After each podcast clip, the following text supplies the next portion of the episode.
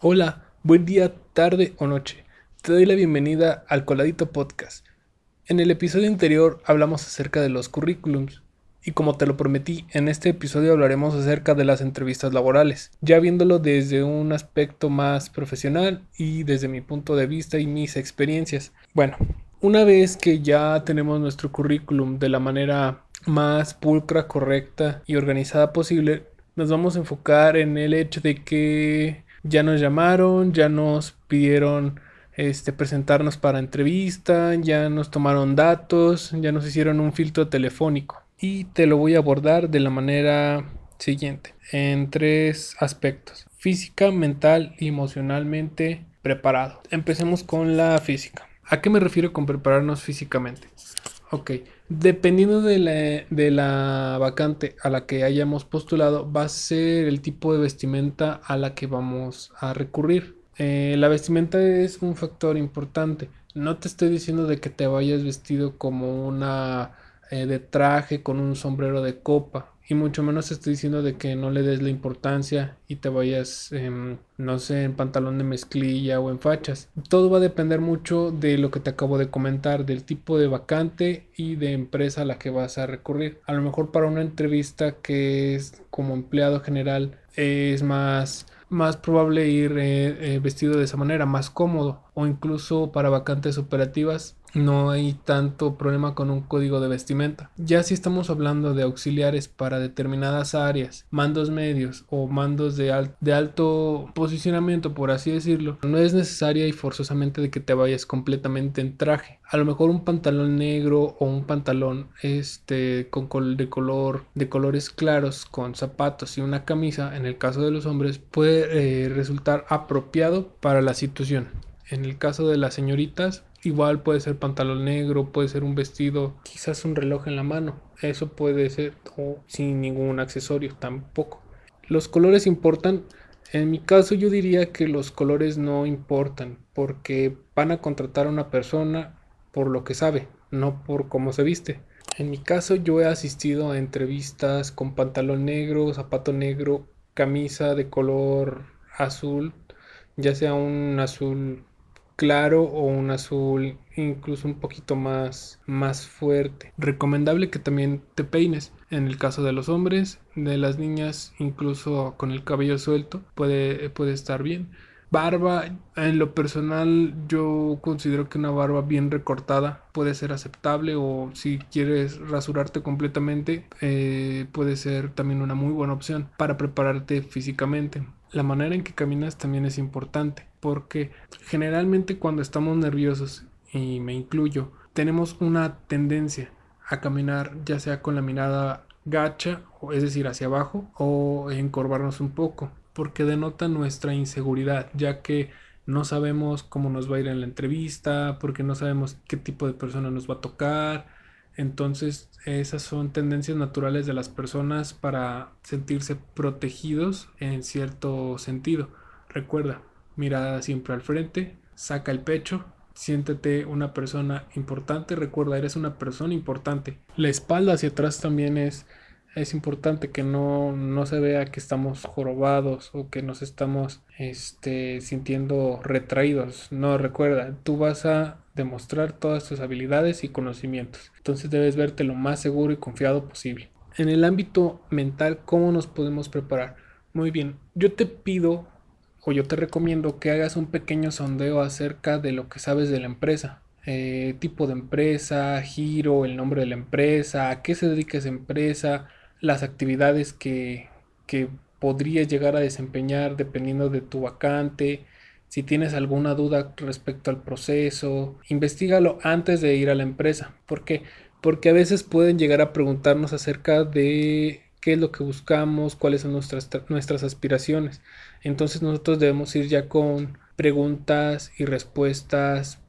No te voy a decir que estudiadas, porque a lo mejor cuando tú quieras dar una respuesta te vas a escuchar como que muy preparado. Tiene que sonar espontáneo, como si lo estuvieras pensando en ese momento y no como si te hubieras preparado. ¿Por qué es importante? Muy bien, te lo voy a platicar con una anécdota que me pasó. Yo me encontraba finales de la carrera y estaba buscando una empresa para poder realizar mi servicio social. Y fueron varias empresas a las que fui a entrevistas donde me preguntaron más o menos el mismo tipo de preguntas. Entonces, en lo personal siento que ya había descifrado un poco acerca de la metodología con la que me con las que me podían hacer preguntas que involucraban conocimientos acerca de la empresa. Entonces no estaría mal que tú te aprendieras un poquito de la empresa, dónde surgió, la historia, fundadores, ese tipo de detalles te los pueden llegar a preguntar. Para finalizar el aspecto de lo mental, también te recomiendo que leas a conciencia tu currículo, que lo leas, que recuerdes, que trates de memorizar, obviamente las actividades en las que estás en la empresa que estás,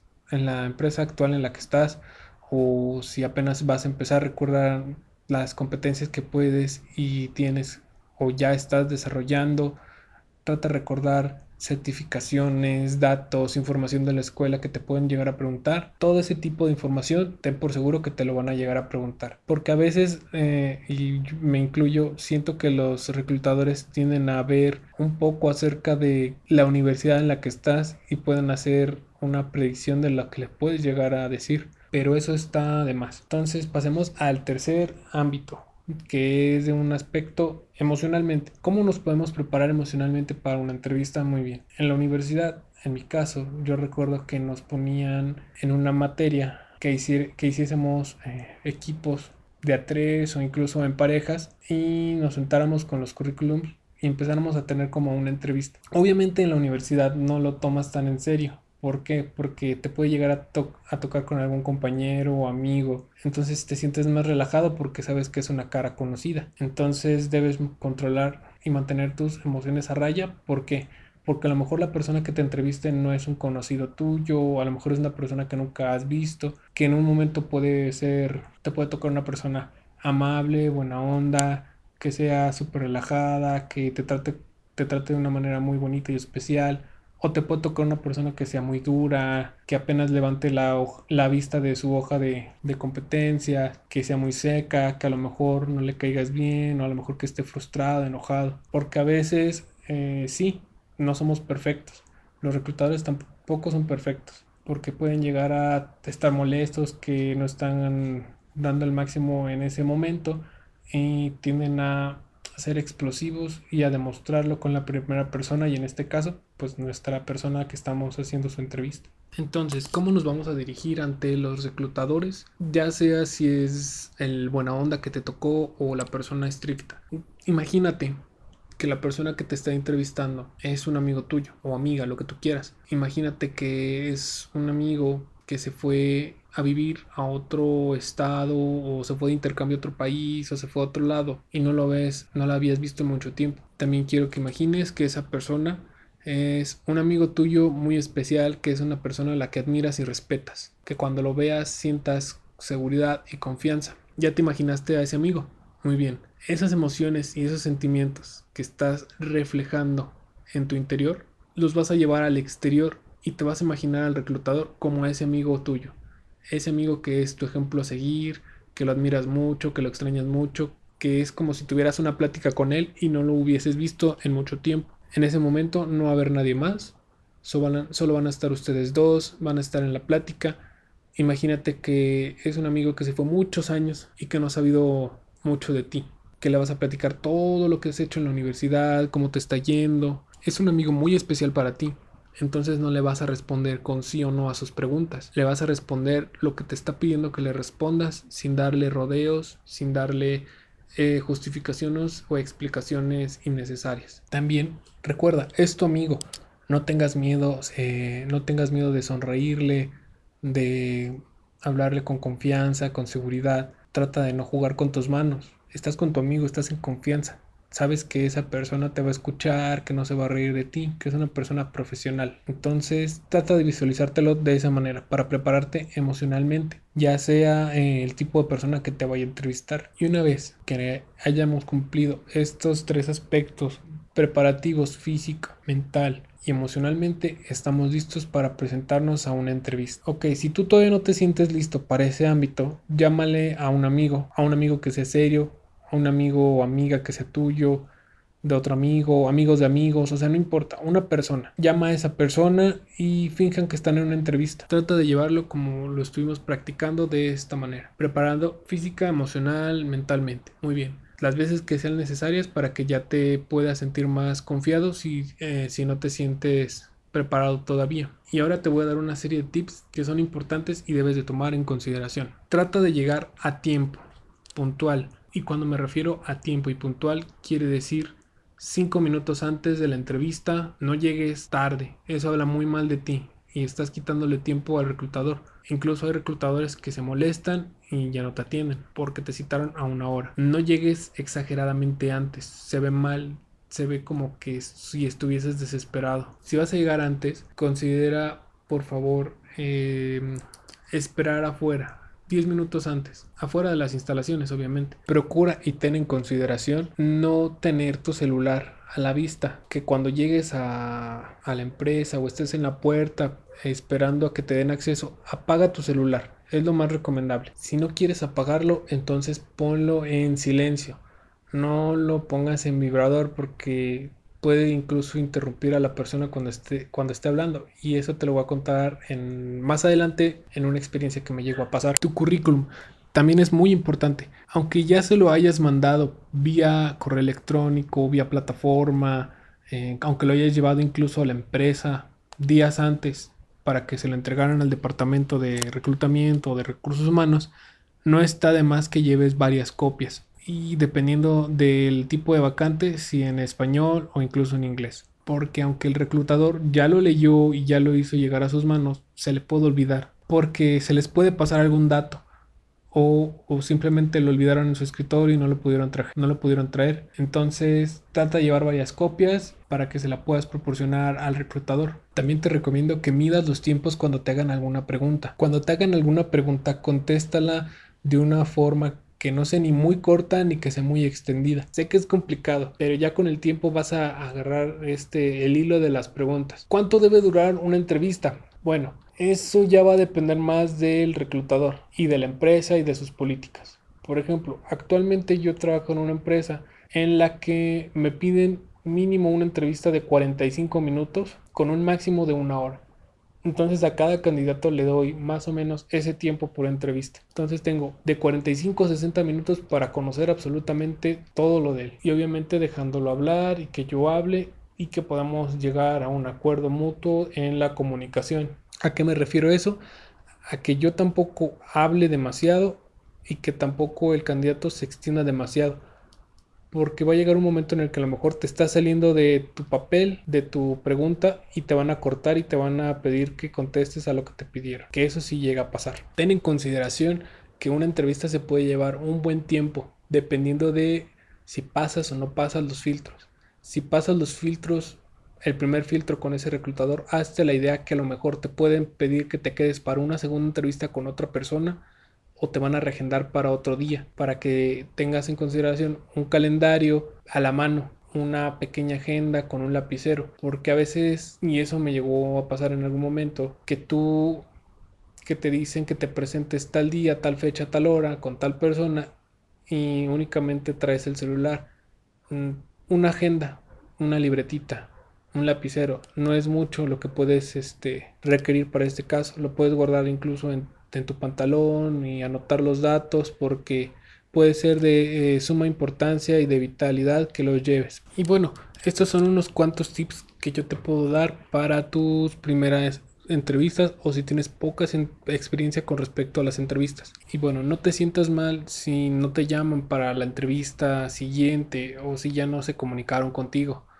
Ten en cuenta, hay muchísimas empresas que pueden de requerir de tu servicio. Recuerda, todo es una prueba y error, prueba y error. Necesitas confianza, necesitas pulir tus habilidades. No siempre sale la primera, como te digo, tómatelo con calma. Hay muchas más empresas que también pueden ofrecer una vacante para ti. Y te lo digo por experiencia. Yo antes del trabajo en el que estuve, en el que estoy actualmente, tuve fácil, tuve fácil cinco entrevistas que fueron muy variadas y muy diversas. Fueron te voy a platicar la mejor experiencia y la peor experiencia que tuve con respecto a esas entrevistas. La peor experiencia que tuve fue con una, con una empresa que se dedicaba al servicio de catering, que estaban buscando un coordinador de recursos humanos eh, aquí en este en el estado en el que vivo. Básicamente tuve dos filtros.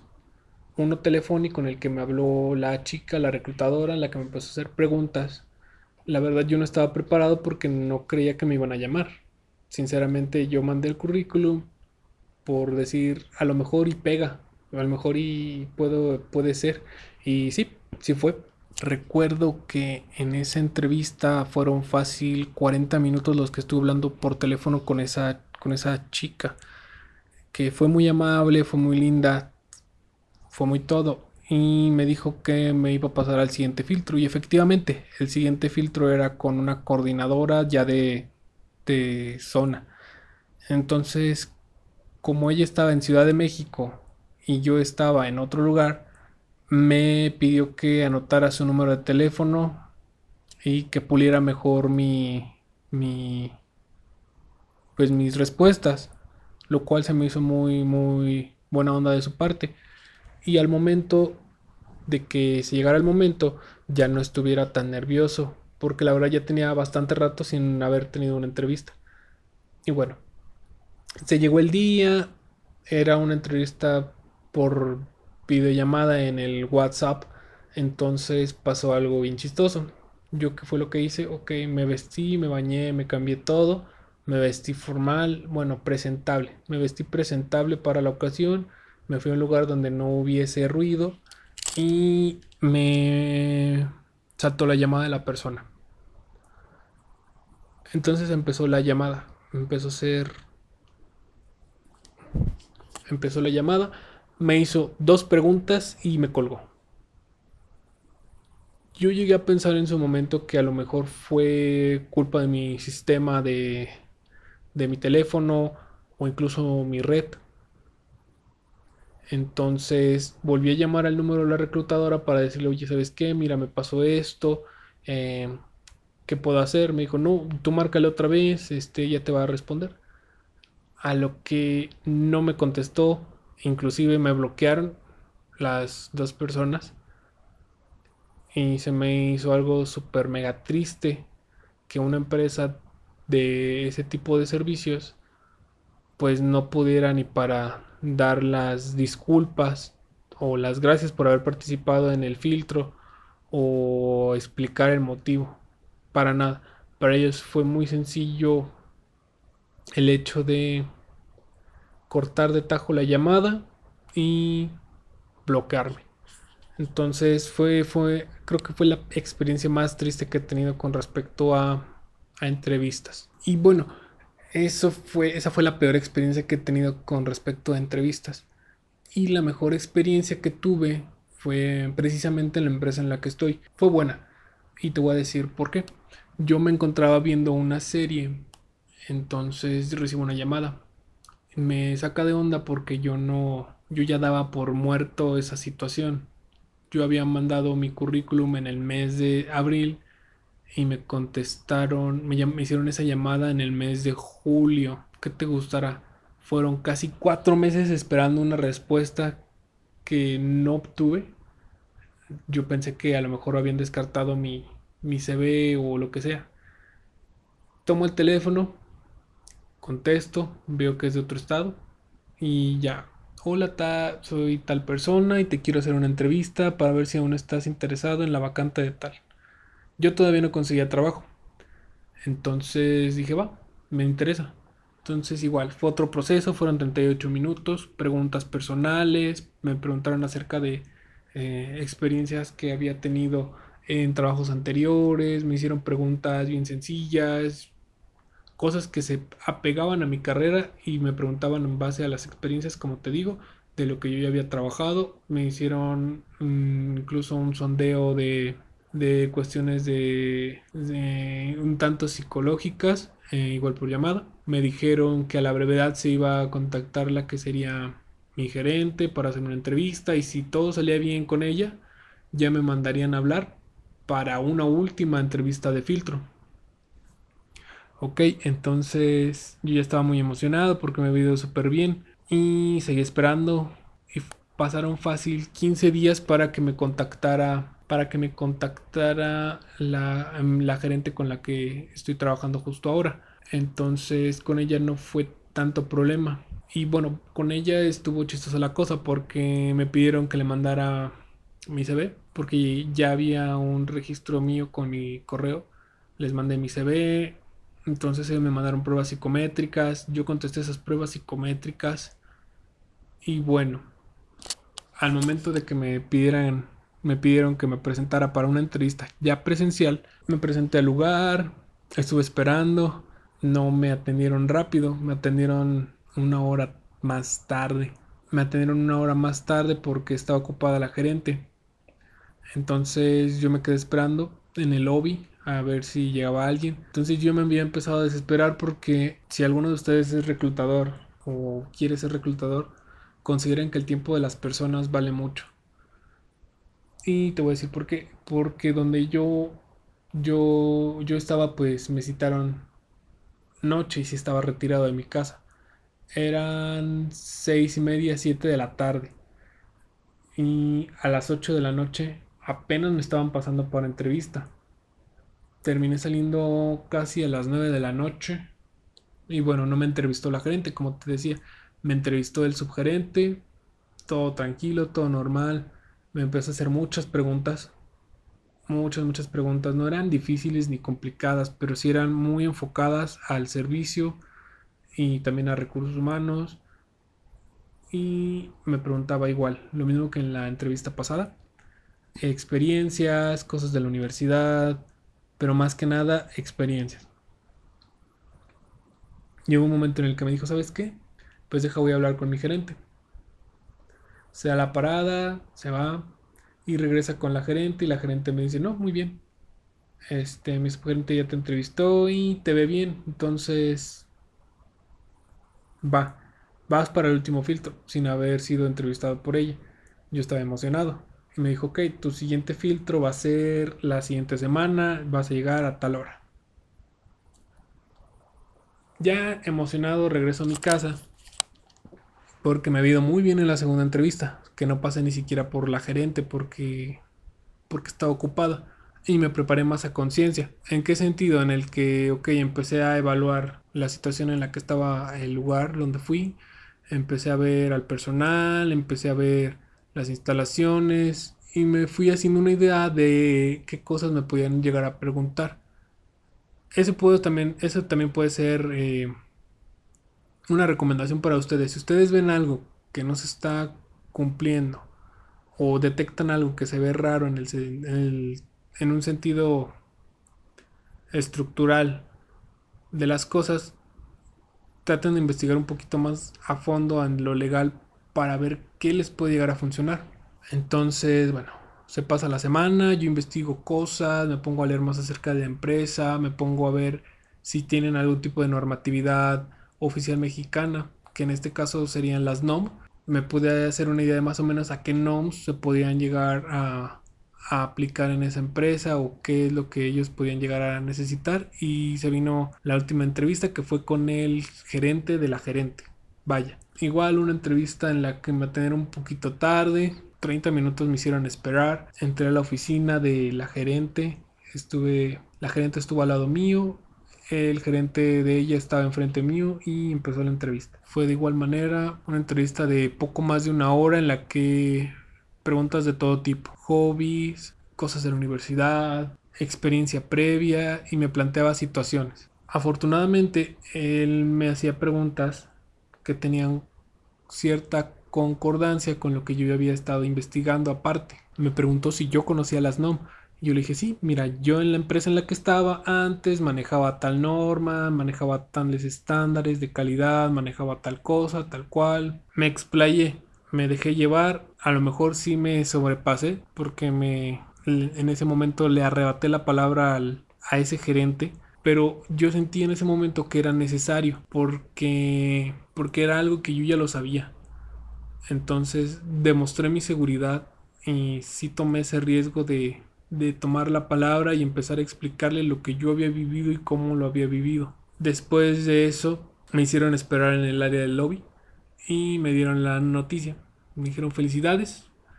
este, ya empiezas, ya empiezas el proceso de, de contratación, te vamos a dar una listita con, con todos las, los requisitos para que los vayas trayendo. Y me sentí muy muy emocionado porque imagínate, fue, fueron casi cinco meses, cinco meses el proceso, que ahora leyendo el reglamento y todo eso debe durar 15 días, pero eso, eso está de más, porque no tenían un RH desde hace, desde hacía seis meses, tenían seis meses sin unos recursos humanos que estuviera al pendiente de ellos, entonces entendí la situación en la que, en la que se sentían. Y bueno, fue la mejor entrevista que he tenido más que nada por los retos, los retos que me planteaban, porque me pedían que me pusieran los zapatos de ellos y les diera a entender por qué yo debería de estar en esa empresa. Recuerda, ellos te van a, te van a plantear por qué tú debes ser parte de ellos, qué es lo que tú les ofreces a ellos que otro candidato no pueda. Entonces, en el momento en el que tú des en el clavo, en ese momento, ellos sabrán que puede ser una persona que, que sea de suma importancia en su empresa y te van a querer reclutar y te van a querer fichar. Y bueno, sinceramente ya no me queda más que platicarte en esto. Si acaso te voy a dar una última recomendación. No busques vacantes solo por buscarla. No busques un trabajo en el que tú no te sientas cómodo o que nunca lo hayas experimentado. Y si hay una, necesidad, no por el hecho de cubrir esa necesidad monetaria, quieras meterte a un trabajo en el cual no estés a gusto, no te sientas a gusto, no te sientas completo. Recuerda que antes de, de todo está tu felicidad, tu estabilidad emocional, tu estabilidad mental y que antes de aceptar cualquier cosa debes de procurar hacerte una idea de qué es lo que quieres y cómo lo vas a querer en ese lapso de, esta empresa en la que fui contratado, obviamente tuve otras entrevistas, pero eran muy vacías porque no me gustaban. En dos llegué a quedar, pero ya cuando me describían lo que iba a hacer, lo que iba a ganar y lo que me iban a exigir, no me sentí cómodo y completo. Porque era un sueldo muy bajito, porque me habían mentido. ¿En qué sentido me habían mentido? Porque al momento de leer de que tú lees los requisitos y tú lees las actividades que vas a desempeñar, ellos me planteaban otra situación. Por ejemplo, yo buscaba algo de recursos humanos enfocado al personal, capacitación, inducción. Y ellos me, me estaban planteando algo completamente diferente, reclutamiento, selección, que en lo personal siento que esos no son mis fuertes. Sí los he llevado, y sé que son de las cosas más difíciles que se pueden hacer. Y lo principal es que no me hacían sentir dentro de la empresa. Em, me llegaron a decir, ok, sí, tú vas a ser reclutador de esta empresa, pero tú vas a estar más en el campo.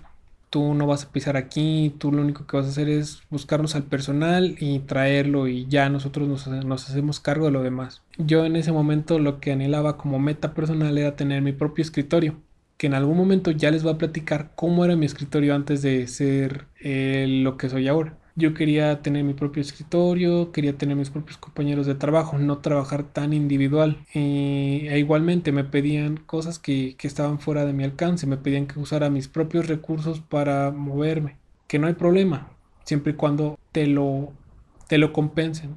Por ejemplo, si vas a ser reclutador y te piden que uses tu propio auto para moverte, ok, uso mi propio auto para moverme, pero tú pones la gasolina. Tú pones el servicio por si choco, por si necesito pagar estacionamiento, pues tú lo pones empresa. En mi caso no fue así.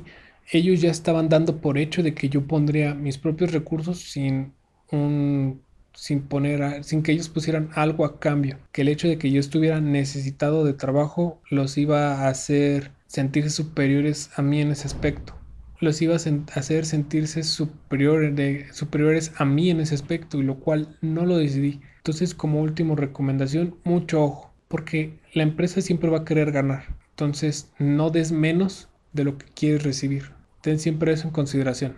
Y bueno, eso fue todo por el episodio del día de hoy. Espero te haya quedado claro un poco más cómo puede desarrollarse una entrevista laboral que hayas escuchado esta anécdota. Si te sentiste identificado, este, qué padre que podemos compartir algo más en común. Si quieres plantear alguna situación, alguna pregunta o lo que tú quieras, sabes que el email de contacto es coladitopodcast.gmail.com. De mi parte sería todo y sin más que decir, me despido.